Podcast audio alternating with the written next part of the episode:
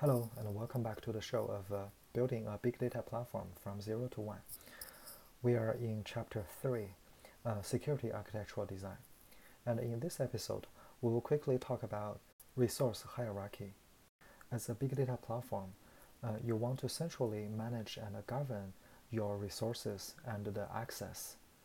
And you will have uh, different environments such as testing, development, and staging and production.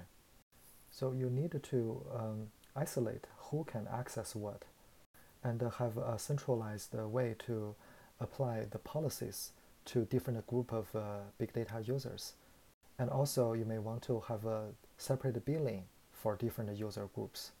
In order to do that, you need to organize your resources and the users into hierarchies. Most public cloud vendors provide such uh, resource organizations they provide things such as uh, uh, group accounts, uh, organization units, folders, projects, and so on.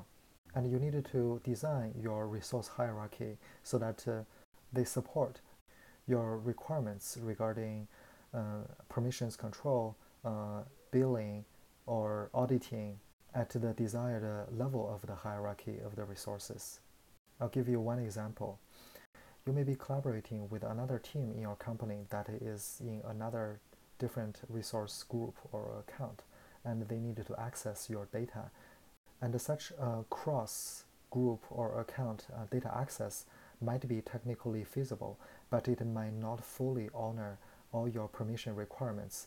That is as good as if all the data consumers are within the same account or folder. Another example is monitoring you may find that a different level of resource hierarchy may support different granularity of monitoring, and you want to make sure your monitoring need can be supported at the desired resource hierarchy.